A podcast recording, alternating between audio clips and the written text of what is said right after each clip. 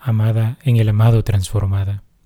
Recibo un cordial saludo, queridos hermanos. Soy el Padre Juan Carlos Cuellar, queriendo compartir con ustedes un breve mensaje a partir de la liturgia de la palabra de este día.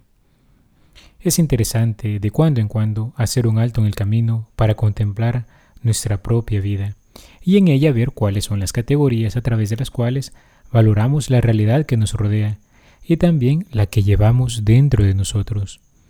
¿Dónde desciframos la vida? ¿Cómo vemos? ¿Qué amamos? ¿Qué es lo que deseamos? ¿Qué es lo que tanto anhelamos? En el tercer domingo del tiempo ordinario que celebramos en este día, damos inicio a la lectura continuada del Evangelio. La Iglesia en la Sagrada Liturgia nos invita a meditar uno a uno los Evangelios sinópticos, Mateo, Marcos y Lucas, a lo largo de un año durante este tiempo litúrgico. Es un peregrinar de la mano de los evangelistas en el conocimiento y amor por el Señor. Este año nos corresponde la meditación del Evangelio de San Marcos, quien recogería el testimonio de San Pedro. Será a través de su mirada que contemplaremos al Señor Jesús que nos habla. Qué importante es entonces abrir nuestra mente y nuestro corazón a la palabra que se nos proclama hoy. Son las primeras que pronuncia Jesús al iniciar su ministerio público. Conviértanse y crean en el Evangelio. Más aún, Él busca que aquellos que le escuchan estén cerca de Él, que caminen con Él, tal y como lo refleja la inmediata llamada de los primeros discípulos cuando les dice, síganme. Esa palabra también nos es dirigida a nosotros hoy.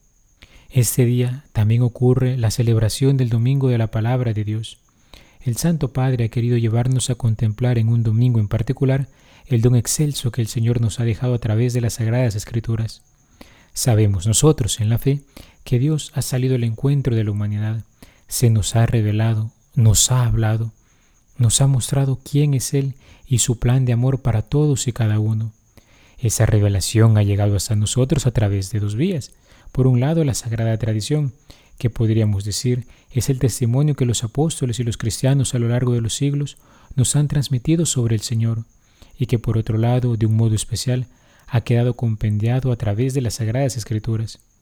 Al contemplar el texto de la Biblia, no nos encontramos simplemente ante un libro cualquiera, estamos ante las páginas que han sido inspiradas por el Espíritu Santo y que nos transmiten la palabra de Dios. En ella descubrimos a aquel que nos amó primero, que ha salido a nuestro encuentro y nos ha llevado a ver la vida desde otro punto de vista. El catecismo de la Iglesia nos enseña que la Iglesia ha venerado siempre las divinas escrituras como venera también el cuerpo del Señor. No cesa de presentar a los fieles el pan de vida que se distribuye en la mesa de la palabra de Dios y del cuerpo de Cristo. En la Sagrada Escritura, la Iglesia encuentra sin cesar su alimento y su fuerza, porque en ella no recibe solamente una palabra humana, sino lo que es realmente la palabra de Dios. En los libros sagrados, el Padre que está en el cielo sale amorosamente al encuentro de sus hijos para conversar con ellos.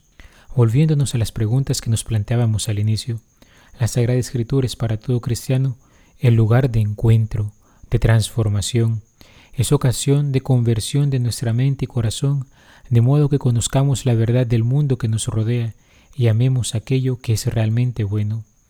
La lectura orante, sea personal o comunitaria, siempre guiada de la mano de la Iglesia, nos lleva a configurar toda nuestra vida conforme a la voluntad de Dios, nos lleva a ver las cosas al modo de Cristo, nos lleva a amar al modo de Cristo, nos lleva a encarnar en nuestra vida su misma vida. El encuentro con Dios en la meditación de la palabra es el encuentro entre el alma cristiana y su amado. Ahí, como diría San Juan de la Cruz, la amada es en el amado transformada. Así aprendemos nosotros a pensar y amar en libertad y gracia conforme a nuestra vocación de hijos de Dios. El Papa Benedicto XVI, en la exhortación apostólica Verbum Domini, nos recordaba cómo no faltan en la historia de la Iglesia recomendaciones por parte de los santos sobre la necesidad de conocer la Escritura para crecer en el amor de Cristo. Este es un dato particularmente claro en los padres de la Iglesia. San Jerónimo, gran enamorado de la palabra de Dios, se preguntaba, ¿cómo se podría vivir sin la ciencia de las Escrituras, mediante las cuales se aprende a conocer a Cristo mismo, que es la vida de los creyentes?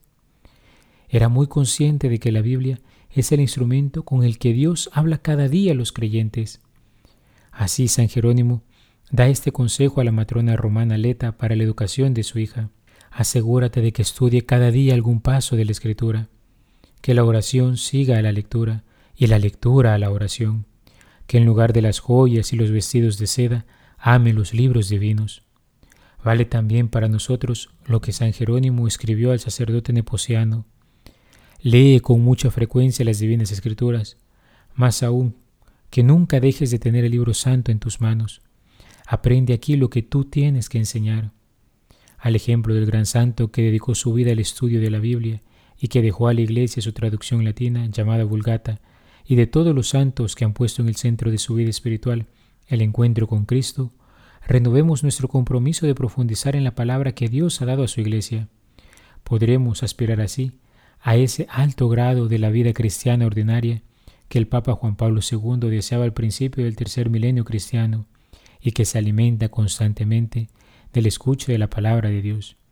Queridos hermanos, roguemos al Señor nos conceda la gracia en este día de saber profundizar en la meditación de las Sagradas Escrituras, para que orando con ellas podamos dejarnos transformar por la palabra de Dios y entrar en la verdadera conversión del corazón.